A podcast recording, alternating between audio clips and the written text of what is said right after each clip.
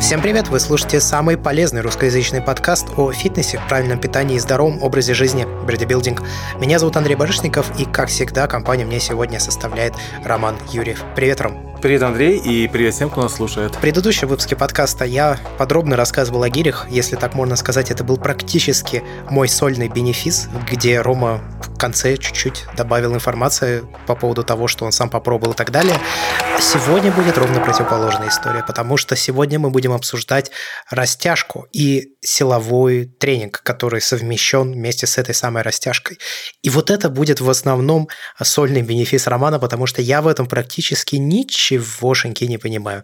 Какие-то упражнения, может быть, впоследствии в конце подскажу, но в целом, да.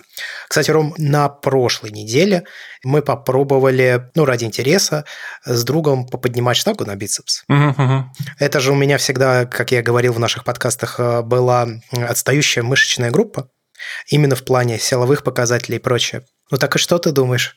На вскидку. С какой вес я поднял как рабочий? До этого, чтобы ты понимал, для меня 10 килограммов, получается, слева и справа, то есть 20 килограммов в сумме, это был нормальный рабочий вес. Слушай, ну я думаю, килограмм, наверное, по 14-16 тебе уже было хорошо. 50 в сумме. То есть по 25 с каждой стороны. Да, да. Слушай, ну не кислотоксилу растит руку э, Гири. Да, я очень сильно удивился, Ром. Ну, то есть ну, мне на самом деле отрывать с пола было, ну, не то чтобы тяжело, ну, типа напрягаться приходилось. А здесь даже просто поднять с пола было, я что-то прям взял, и я чувствую, боже, как легко. Силище. Насколько просто. И я смотрю, раз поднял, два поднял, три поднял, четыре поднял. Ну вот я, кстати, когда сказал рабочий, я не имел в виду много повтор, я именно типа четыре раза на силовые. Силовой, да. А, четыре раза спокойно поднял. Я был обескуражен в хорошем смысле слова. Я не ожидал просто, что вот так получится. Ну вот, зато утвердился в мнении, что все делаю правильно. Давай поговорим о растяжке. Во-первых, почему ты решил вообще затронуть тему растяжки? Ну, то есть тема важная, безусловно, но, как правило, практически всегда ее обходят в спортзалах стороной. Если честно, ее стороной обходят везде. Например, если залезть куда-нибудь в YouTube или в Instagram, везде тренинг, тренинг, тренинг, питание, питание, питание. Растяжки как таковой нету. Максимум, что мы можем увидеть по растяжке, это какая-то йога, э, либо там вот э, кто-то хочет сесть на шпагат, хотя с точки зрения практики это шпагат нахрен не надо. То есть поднимаешь ногу выше пупа, тебе ничего не напрягает, что тебе о шпагате забудь. То есть ничего хорошего он, в принципе, не дает, а в драке надо уметь хорошо бить кулаком, а не ногу поднимать. Соответственно, тема, в общем-то, она как, как будто бы ее и нет. То есть где-то кто-то что-то тянет, люди к этому серьезно не относятся. И самый интересный момент, что не понимая, что такое растяжка, не понимая воздействия растяжения мышц на организм, э, именно когда вы работаете в силовом режиме, перед силовой тренировкой, э, очень легко испортить себе тренировки, очень легко даже травмироваться. Более того, зачастую травмы из этого происходят, когда человек посмотрит, допустим, тренировочную программу или тренировку какого-нибудь профессионала или вообще человека из Ютуба. Тут такой, вот, я тут качаюсь, а потом я вот растягиваю мысли, чтобы там фасты какие-то растянуть, а потом опять качаюсь, и люди таким образом зарабатывают достаточно серьезные травмы. То есть не понимая, что можно делать, что нельзя, и не понимая, что человек из Ютуба – это товарищ на с, либо с очень хорошим а, суставно-связочным аппаратом, либо просто он давно это делает, у него просто тело привыкшее к этому. Я всегда подозрительно, на самом деле, относился ко всем вот этим, ну, когда бодибилдер начинает рассказывать, что вот я, значит, растягиваюсь и показывать там какое-то, ну, либо одно упражнение, где он что-то тянет, либо два или три. Я на это смотрю, и у меня всегда возникали вопросы, а вот, ну, типа, правильно, что он это делает перед тренировкой, или правильно, что он это делает после тренировки? Наверняка же в этом есть какая-то разница. А почему кто-то делает перед, кто-то делает после? Может быть, здесь есть какое-то несоответствие, а кто-то во время.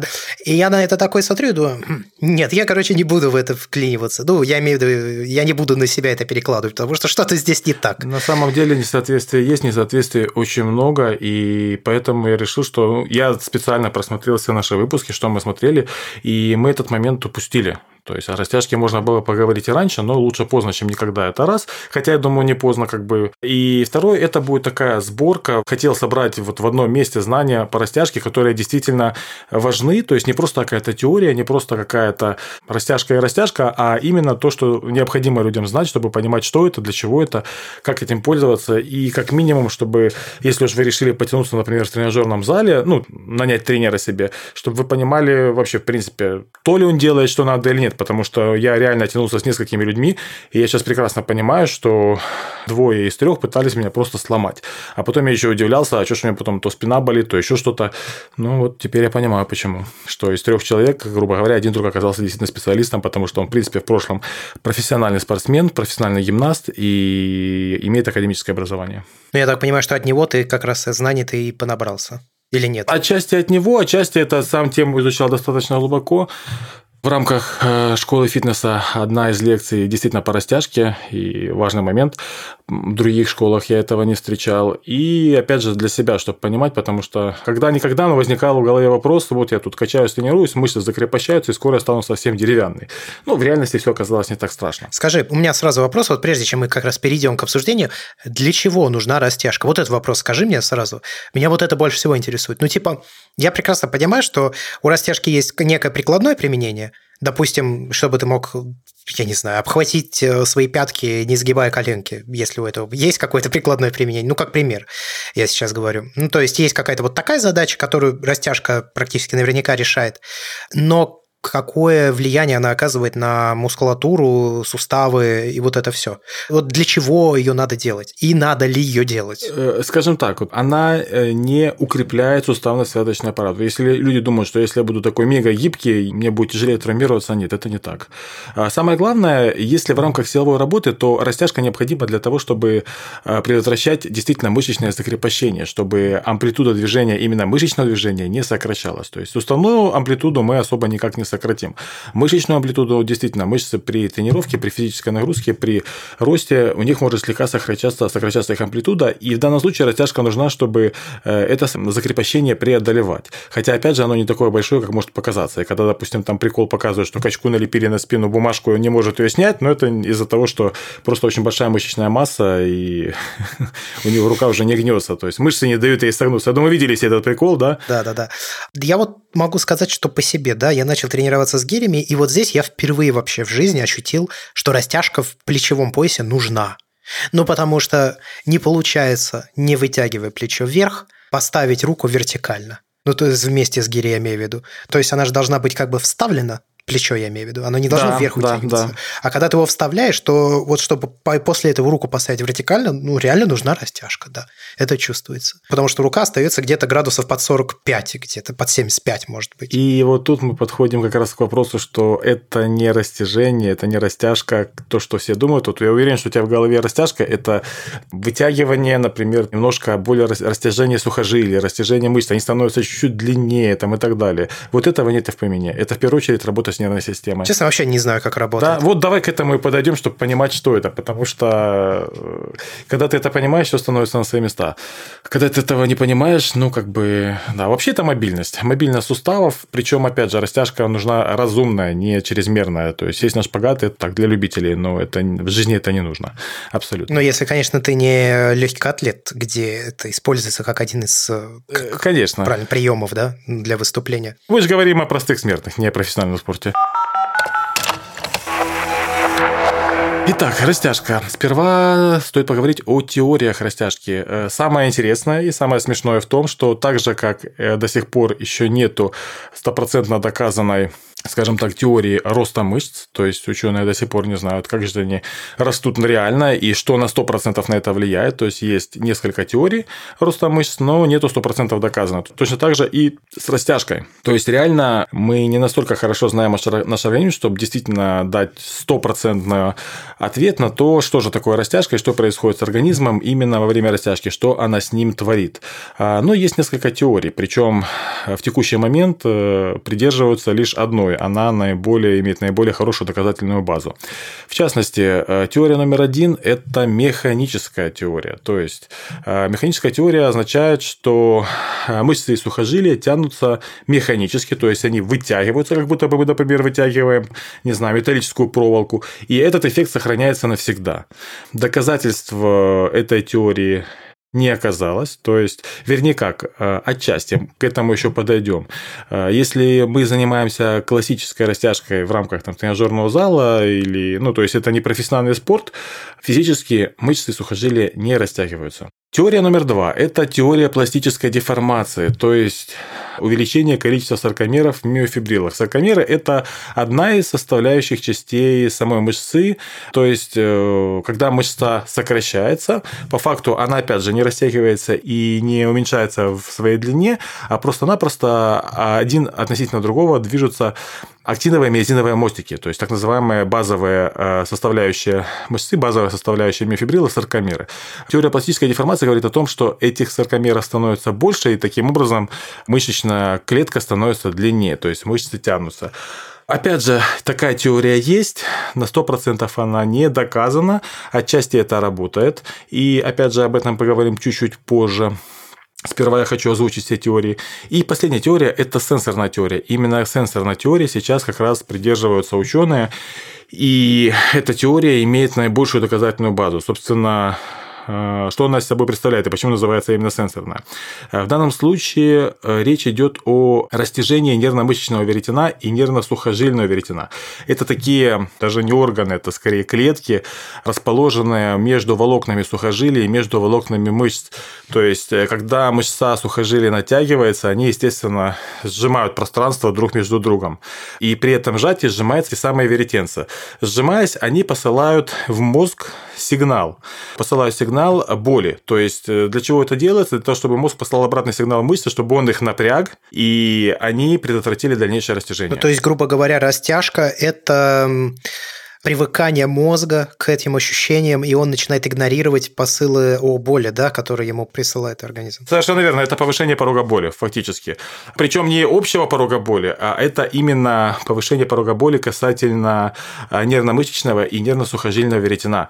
То есть, э, грубо говоря, организм привыкает к тому, что они сдавливаются, и сигнал посылается все более и более слабый. Опять же, а, происходит некая адаптация, и на самом деле реально наши мышцы, они на 30 30-40% могут растягиваться, то есть без какого-либо воздействия. Это их физическое свойство. Вот. Э, об этом, опять же, я сейчас поговорю. Озвучу. Таким образом, например, если, допустим, мышцы не разогреты, либо если они к этому не готовы, либо человек к этому не готов, действительно может что-то где-то оторваться и порваться. Чтобы этому противостоять, и есть вот эти самые э, мышечные, нервно-сухожильные и нервно-мышечные веретенцы. То есть, это защита организма от перерастяжения, защита организма от обрыва. Потому что если долго и медленно, там, когда людей в свое время растягивали на дыбах, они очень сильно растягивались, прежде чем что-то где-то начинало отрываться или разрываться. Внезапный заход со стороны пыток и казней. Да. У меня такой вопрос. А это теория или все же гипотеза? Ну, то есть, э, гипотеза – это же частично обоснованное предположение, в то время, когда теория – это, в общем, некая модель, которая при нынешних знаниях на стопроцентно, ну, стопроцентно рабочая и подтвержденная. То есть, это все же, наверное, гипотеза растяжки. Это проверено, это подтверждено. То есть видны эти веретенцы, видна эта работа, видно, что происходит, что они сдавливаются, что они посылают сигналы. Вот, то есть это, грубо говоря, доказанный факт. Просто другой момент, что, например, нельзя просмотреть при растяжении, удлиняются ли саркомеры и так далее. Вот, но конкретно теория сенсорная, она уже, ну, фактически доказана. Может быть, что-то еще влияет, но это вот наиболее... Наиболее вероятное. Да, я тебе больше скажу. Ну, вот я когда с людьми об этом разговариваю, это просто моя маленькая статистика. Даже когда я вот урок э, тренерам читаю, ну, этого не знает никто. Это удивительно, но конкретно этой вещи не знают насчет сенсорной теории. Вообще не знали, что есть какая-то теория. У всех в голове механическая теория. Мы растягиваемся, значит, оно все тянется, вытягивается, и прям все становится хорошо.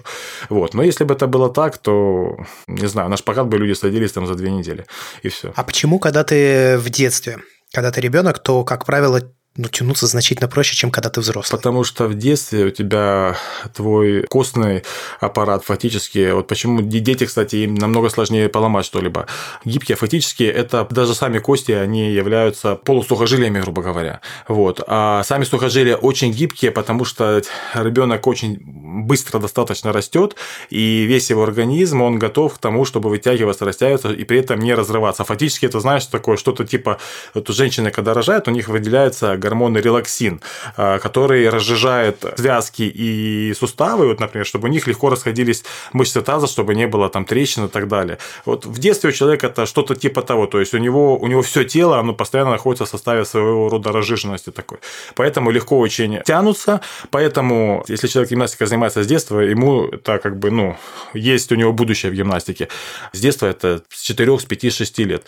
А если в гимнастику приходит позже, то есть 12, 13, 15 лет, то как бы особого там будущего может уже и не быть. А ты когда-нибудь садился на шпагат? В детстве, э, причем э, не в детстве, это у меня было, я сейчас скажу, Восьмой, девятый класс, когда я ходил на рукопашный бой, вот мы там тянулись, и мне где-то пару сантиметров не хватало до поперечного шпагата. Мы с тобой сейчас разговариваем, и я вспомнил, что я же ведь садился на шпагат. Я, правда, не знаю, как они правильно называются, когда ноги влево и вправо идут, не вперед-назад. Вперед-назад никогда не получалось. Поперечный – это влево и вправо, вперед-назад – это продольный шпагат. Ну вот поперечный шпагат у меня был в свое время. Ну, и у меня тоже поперечный был, да, да. Мне был, мне потому что нравился удар ногой, это когда бьешь внешней частью стопы.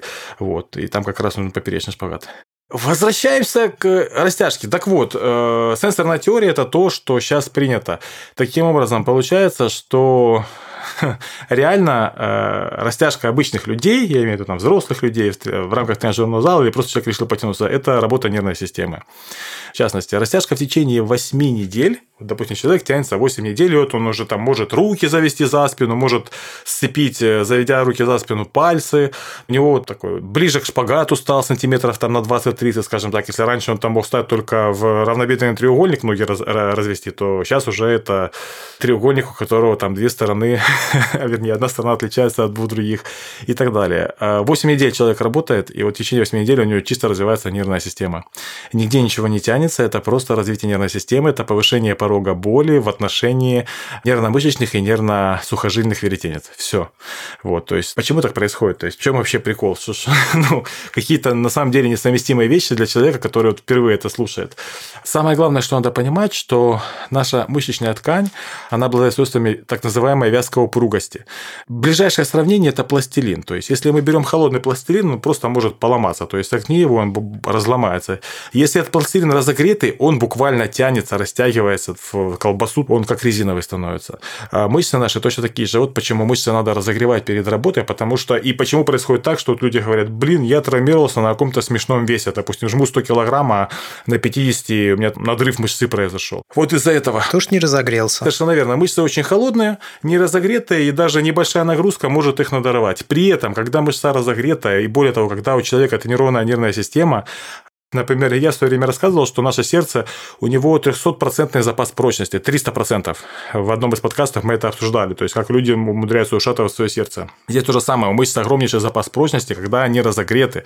То есть а, реально она может тянуться на 30, 40, 50% больше. Вообще растяжка – это умение расслабиться. Когда говорят, когда ты растягиваешься, расслабься, типа расслабь мышцы, вот э, наступает тот момент, когда ты тянешься, ты раз вот в голове что-то отпустил, опа, и потянулся, и распластался. Вот это как раз то есть. Ты, грубо говоря, говоря, отключаешь эти мышечные веретенцы, все, и у тебя мозг отпускает, уходит сигнал напряжения мышцы, и ты растянулся. Вот. Практически каждый может сесть на шпагат, на все что угодно. Самый простой пример, простейший, это может сделать каждый. Вот, допустим, человек сел на пол и попытался дотянуться кончиками пальцев до своих пяток. Обычно люди не могут этого сделать, они до икры дотянутся и все. Ну, любители выпить могут э, всадить пару банок пива, литр пива, грубо говоря. И сразу простянуться. И повторить эксперимент через 15 минут. Поверьте, через 15 минут вы практически дотянетесь до пяток. Второй вариант – это съесть, допустим, 2-3 таблетки ибупрофена или там пару таблеток ибупрофена с парацетамолом, и то же самое произойдет. То есть через 20-30 минут вы потянетесь намного дальше, потому что, опять же, будут заглушены болевые сигналы от нервно-мышечных веретенец и нервно-сухожильных. Третий момент. Вспомним истории э, буйных алкоголиков, которые с пятого этажа пьяные выпадали, вставали и шли дальше, как ни в чем не бывало. Все то же самое. То есть э, травмы происходят тогда, человек э, пугается, боится, сжимается, мышцы сжатые, и вот в таком состоянии начинаются часто как раз происходят разрывы. Опять же, как происходят разрывы, травмы во время э, работы с очень тяжелым весом? Вначале с мышцой происходит спазм. Вначале она спазмирует, то есть мозг дает сигнал неконтролируемый для человека на очень резкое сильное сжатие этой мышцы, она сжимается, и под действием веса она разрывается. Если она расслаблена, она не разорвется, она, ну, она пластичная. Вот так и происходит. То есть... Ты знаешь, я переживал, у меня был случай а, в школе. Мы были на уроке труда, и как-то так вот ну, я уже не помню, почему это произошло. Короче, я опирался рукой правой на парту, а мой одноклассник схватил киянку и долбанул мне по ладони всего размаха, со всей силы. Но так как хоть я опирался на ладонь своим весом, сама ладонь была прям супер-мега расслаблена, ну, я вот в таком на тот момент был в состоянии, я даже не почувствовал его удар. То есть там ни синяка, ни перелома, вообще ничего не было. Да, да, да.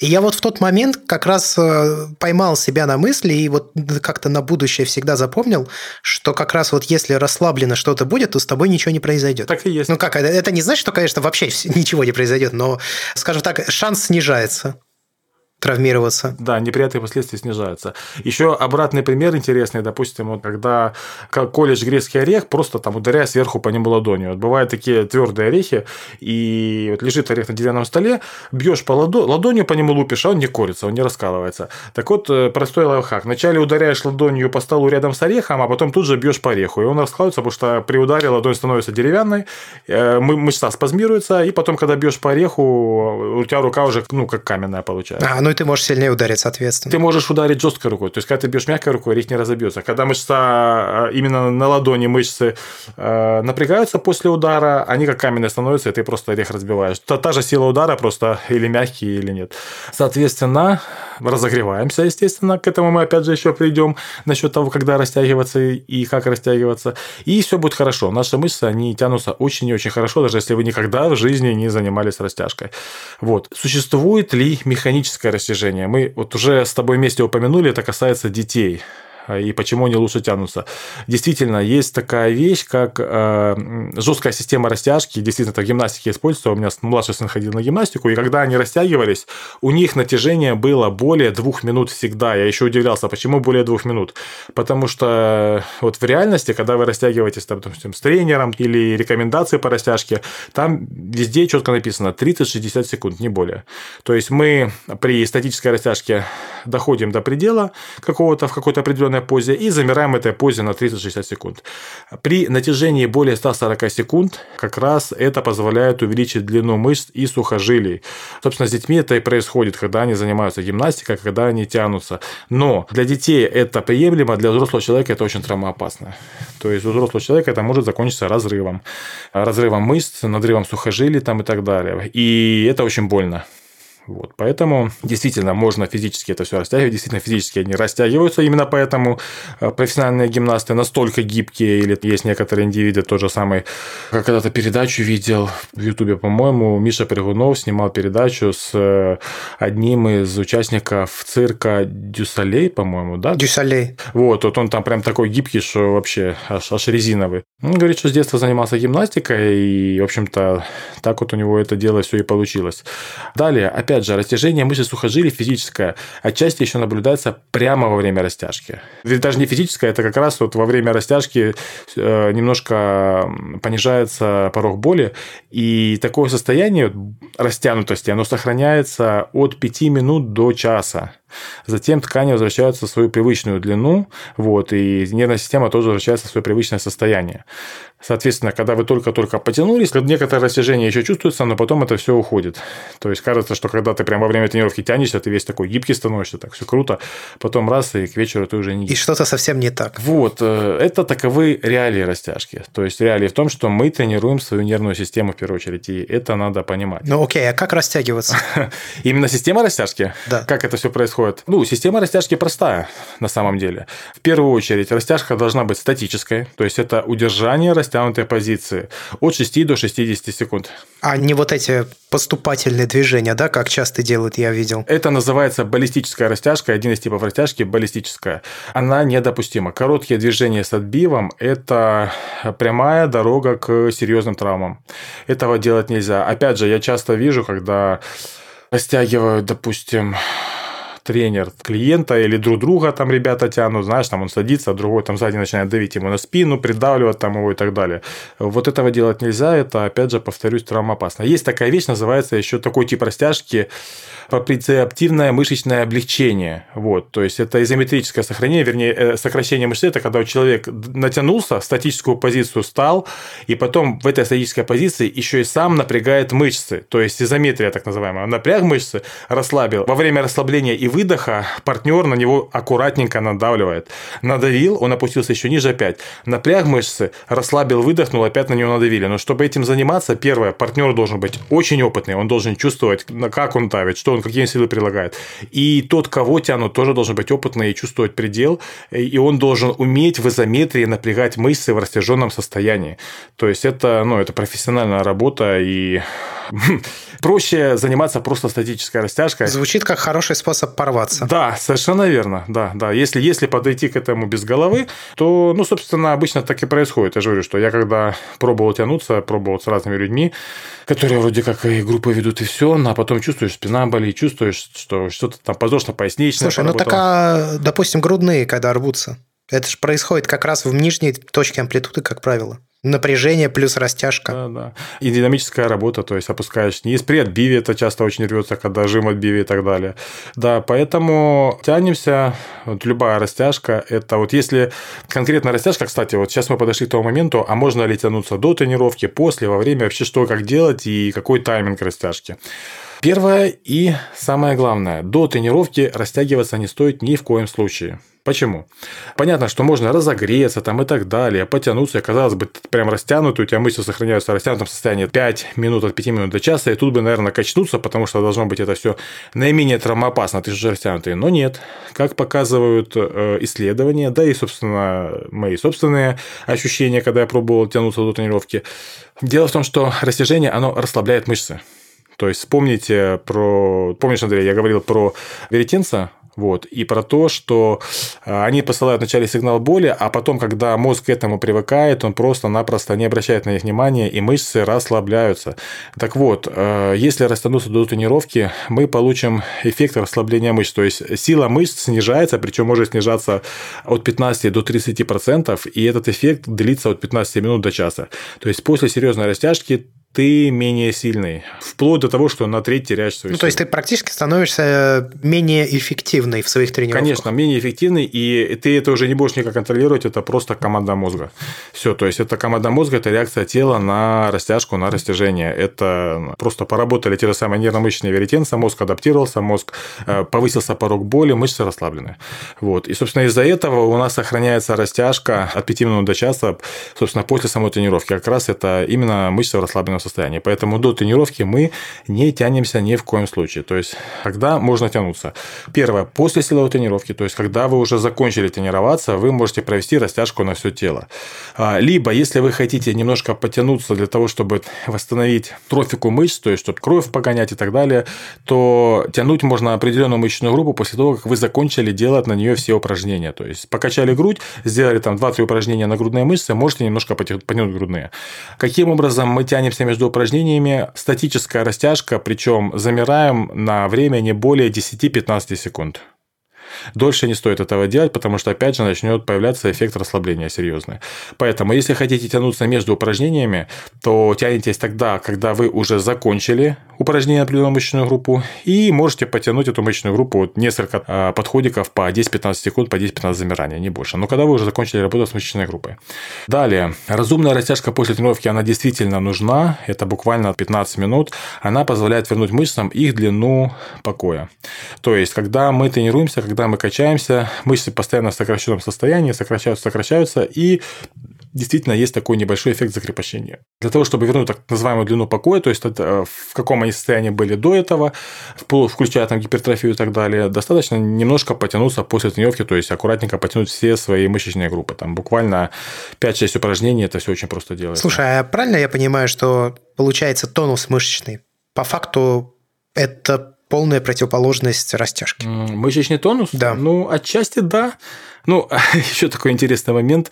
Часто бывает, вот, допустим, человек тянется, я помню, когда я тянулся, я после тренировки по растяжке, я был мокрый, как цуцик, я был уставший, при этом тренер по растяжке, он вообще, вообще не напрягался, он даже не спотел. Э, как раз вот это тот самый момент, когда ты тянешься, и мозг постоянно посылает сигнал на мышцы э, напрячься, напрячься, напрячься, напрячься, чтобы не перерастнулся. То есть, фактически, человек, который не растянут, во время растяжки, он постоянно находится в статическом напряжении. Вот, поэтому это напрягает. И, естественно, когда ты в состоянии растяжки, ты расслабленный. Это не тонус, это, да, это обратное состояние, совершенно верно. Вот, соответственно, такие вот у нас получаются правила растягивания. А, кстати, очень классно растягиваться после кардио. Полчаса, час кардио, и после этого растяжка просто великолепно залетает, потому что очень хорошо разогревается тело и мышцы, то есть температура мышц повышается реально.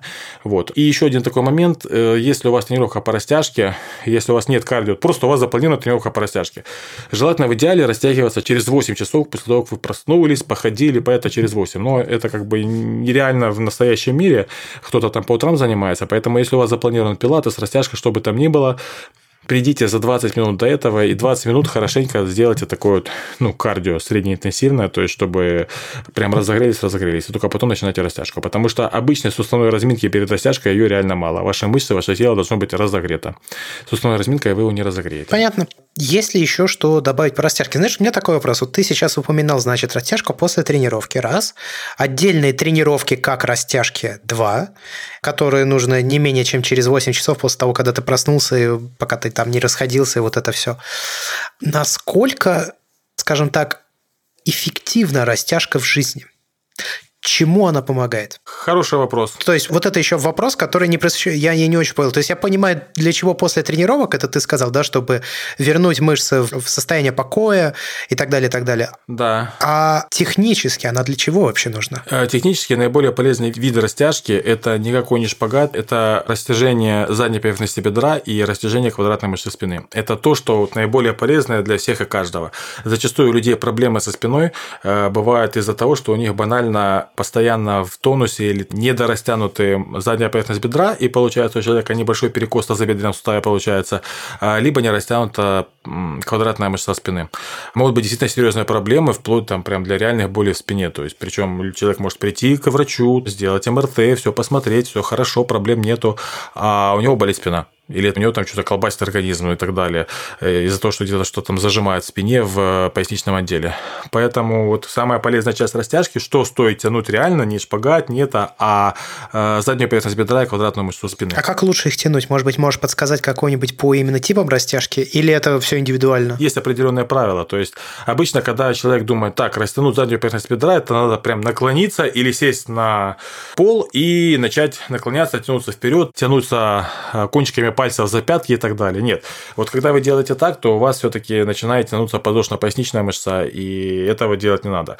Например, задняя поверхность бедра тянется, бывает, когда э, садишься и забрасываешь ногу на колено, стопу забрасываешь на колено одной ноги. Ну, или, допустим, поза лотоса. Вот это вот одна из таких штук, которая, как обычно, кажется, что тянется внутренняя поверхность бедра, но по факту еще тянется и задняя поверхность бедра. Второй момент – это когда, например, э, садишься, чуть-чуть пересгибаешь ноги в коленях, берешься, допустим, за лодыжки, и вот под таким давлением начинаешь потихонечку ноги вытягивать. Это тоже тянет довольно прилично и квадратную мышцу спины, и это тянет заднюю поверхность бедра. А третий момент а, тянется задняя поверхность, когда мы лежим, и мы ногу поднимаем вверх и тянем ее на себя. То есть мы не складываемся сидя, а именно тянем ногу на себя. Вот это тянет заднюю поверхность бедра. Вот. И это то, что это реально мега польза. Это мега польза, это то, что помогает. И второй момент а, любые упражнения на растяжение позвоночника. То есть, в свое время мы, когда об этом говорили, по-моему, мы даже публиковали, давали ссылку на мою статью о решении проблем со спиной, и там я зарядка на растяжение позвоночника. Простейшее. 10 упражнений за 5 минут она делается. Вот это вот э, реальная польза для того, чтобы не было проблем так называемой стеклянной спины, то есть чтобы люмбага не происходило, э, чтобы компенсировать то, что при работе с большими весами все-таки позвоночник слегка сплюскивается, межпозвоночные диски. Вот это вот вторая польза. Вот эти все моменты насчет шпагата и так далее нет. Ну, только мобильность суставов. То есть, опять же, как ты правильно упомянул, мобильность именно плечевого сустава. Вот это круто. Да. А шпагат и прочие моменты это бесполезно. Э, ну и, наверное, от себя могу заметить, что хм, растяжка, которую вы получаете от природы, в случае, с, допустим, если у вас есть гипермобильность э, суставов, как у меня, да, дисплазия, это на самом деле не одно и то же.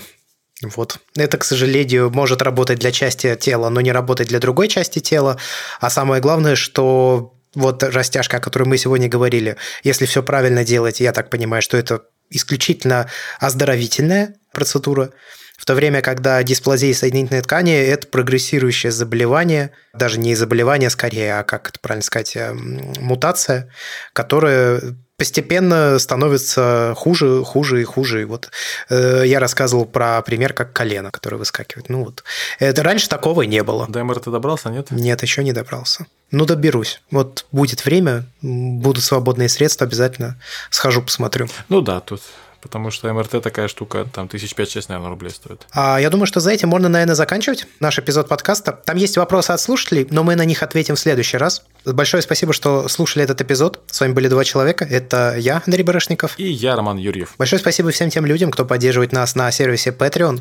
Вы также можете это сделать, если зайдете на сайт patreon.com slash выберите тариф или тарифный план, можно выбрать, платежный план, можно сказать, а, который называется «После шоу Бердибилдинг», и тогда вы получите доступ к еще дополнительному аудиоконтенту, который мы с Ромой записываем исключительно для слушателей на Патреоне. Если вдруг поддержать финансово вы не можете, но при этом вам нравится наш проект, вам нравится наш подкаст, и вы считаете его полезным, интересным, может быть, развлекательным, маловероятно, но тем не менее, то вы можете зайти в Apple подкасты или же iTunes и поставить нам там оценку, отзыв. И это очень сильно поможет подкасту подняться выше в рейтинге. За этим все. Будем прощаться. До скорых встреч. Пока. Всем пока.